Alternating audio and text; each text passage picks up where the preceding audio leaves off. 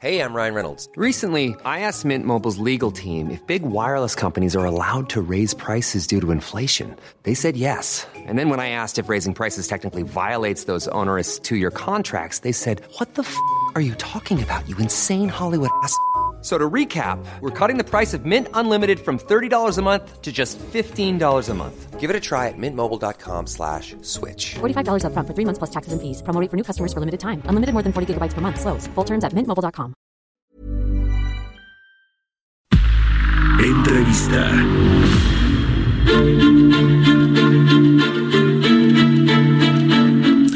Bueno, pues como le eh, anunciamos aquí al inicio del programa, vamos a platicar ahora con la secretaria de El Trabajo y Previsión Social, con Luisa María Alcalde, a quien me da mucho gusto saludar en la línea telefónica. ¿Cómo está, secretaria? Muy buenos días. Gracias por tomarnos la llamada y feliz inicio de año. Igualmente, Mario, pues aquí con el gusto de saludarte. Buenos días. Ayer, eh, secretaria, estuvo ahí en, en la conferencia eh, matutina del presidente López Obrador. Eh, particularmente había un tema ahí que, que, que, había salido en los medios, ¿no? Que era este asunto del sindicato de petrolero, del el, pues el, titular del sindicato petrolero, luego de que salió Carlos Romero de Champs. Había ahí un tema de si era Manuel Limón o no el, eh, pues el, el, titular, ¿no? Del sindicato. Sin embargo, es un interino, ¿no? Todavía no hay elecciones como se tiene ya presupuestado a hacerlas, que sean democráticas y que cumplan con todas las de la ley para que se pueda elegir a un nuevo líder, ¿no? un nuevo líder del sindicato petrolero. Eh, en efecto, ayer planteábamos cuál era la situación. Eh, la situación concreta de ese sindicato es que después de la renuncia de Romero de Champs, el cargo a secretario general de ese sindicato eh, quedó vacante, dado que no existe un suplente, no existía un suplente de Carlos Romero de Champs, entonces es una es un cargo vacante al día de hoy, no existe secretario general. En el caso del señor Limón, pues él es el secretario del Interior, Actas y Acuerdos del sindicato. Y, y eso obliga de alguna manera a que el sindicato llame a elecciones y ahora con la nueva regulación que como tú sabes cambió el primero de mayo del año pasado radicalmente pues eh, es de manera democrática, es decir, a través del voto personal libre, directo y secreto.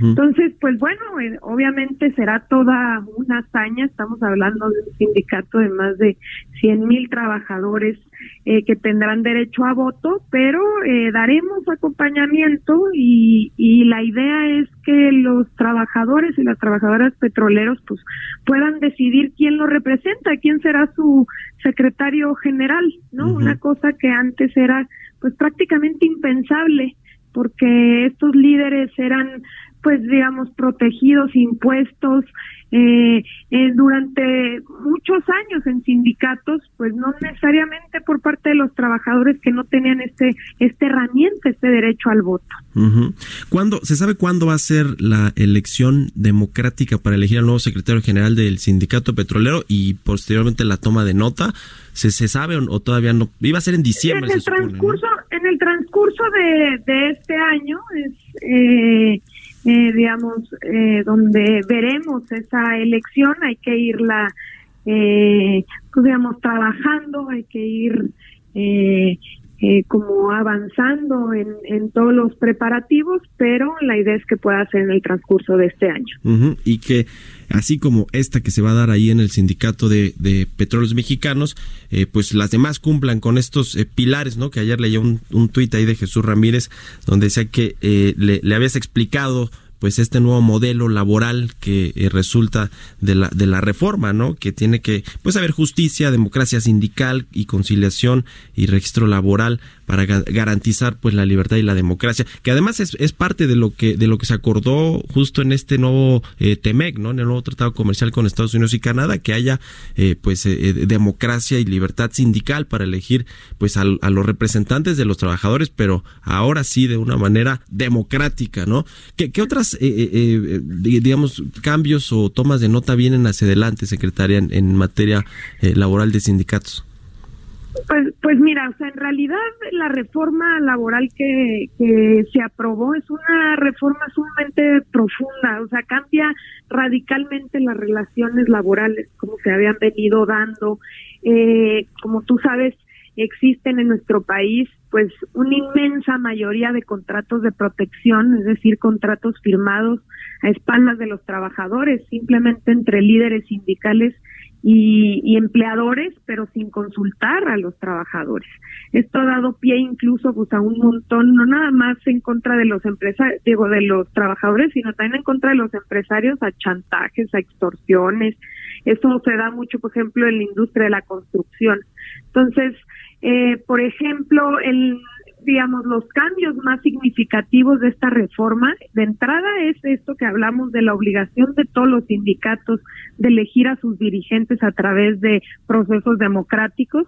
También tienen obligación de transparentar eh, las cuotas sindicales tienen una obligación también de introducir una proporción respecto al género para para para digamos la presencia de mujeres en las en las directivas sindicales y luego el modelo en sí mismo cambia radicalmente porque de entrada pasamos de tener juntas de conciliación y arbitraje a crear tribunales laborales. Había una excepcionalidad en materia laboral que solo se justificaba por un modelo de control donde las juntas dependían del Ejecutivo, de los gobernadores en los estados, del presidente, en el caso eh, de lo federal. Ahora pues van a eh, crearse estos tribunales para que tengan independencia y para que sean imparciales las resoluciones de los conflictos en materia eh, laboral, no solo en lo individual, también en toda la parte colectiva, es decir, en toda la parte sindical.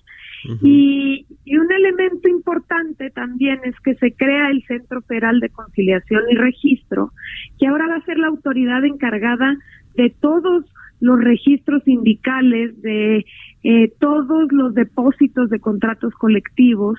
¿Esto por qué es importante? Porque antes, en, digamos, o ahora todavía, porque todavía el centro, aunque ya se aprobó la ley, pues no, no, no se materializa, todavía no se crea, no está en operación. Pero, pero quien se encarga de, de, dar los registros sindicales en lo local, pues, digamos, está en el, en el ámbito de los gobiernos locales y eso ha provocado que muchas veces o históricamente conseguir un registro sindical pues es casi, ¿qué te diría? Es eh, pasar una serie de obstáculos eh, casi imposibles de superar y obtener un, es casi un triunfo así mayúsculo, cuando debería ser pues en realidad el reconocimiento de un derecho de 20 trabajadores en activo que se ponen de acuerdo y se organizan. Sí. Secretaria, tenemos un minutito para despedirnos. No quiero dejar de preguntarle sobre el programa de Jóvenes Construyendo el Futuro que nos espera para este 2020. Hemos aquí platicado con el subsecretario Horacio, Duarte varias veces, pero ¿cuáles hay, hay novedades sobre este programa para el, este 2020? Pues mira, eh, contentos, este 2020 van a pasar dos cosas. Uno es que habrá eh, un montón de aprendices que se irán graduando, un poco en la lógica de haber concluido un año de capacitación, de experiencia, eh, y bueno, muchos más jóvenes que se irán integrando a este a este programa. Entonces, eh, tenemos un plan que le llamamos el Plan MES 13, que es como este eh, menú de opciones para que los jóvenes, eh, pues ojalá algunos se quedarán en los centros de capacitación, en las empresas, talleres, negocios donde se están capacitando, otros más quieren regresar al sistema educativo, otros más quieren abrir un negocio, es decir, que puedan ir como orientando eh, ya después de un año de capacitación donde les gustaría eh, eh, continuar. Y luego, bien, pues la bienvenida a todos los otros eh, jóvenes que este programa para ellos se ha, ha, significado pues una puerta, una puerta que estaba totalmente pues cerrada, clausurada y que y que hoy vinculándose a, a, estos centros de trabajo les permite como ese ese canal no, solo para capacitarse técnicamente, también como una especie de red de apoyo eh, en el cual pues puedan depositar las sus esperanzas de futuro, ¿no? Bueno, muy bien, pues enhorabuena, que sigan las buenas noticias con ese programa. Le agradezco mucho, secretaria, que nos haya tomado la llamada. Mom deserves the best, and there's no better place to shop for Mother's Day than Whole Foods Market. They're your destination for unbeatable savings, from premium gifts to show-stopping flowers and irresistible desserts. Start by saving 33% with Prime on all body care and candles. Then get a 15-stem bunch of tulips for just $9.99 each with Prime. Round out Mom's menu with festive rosé, irresistible berry chantilly cake, and more special treats. Come celebrate Mother's Day at Whole Foods Market.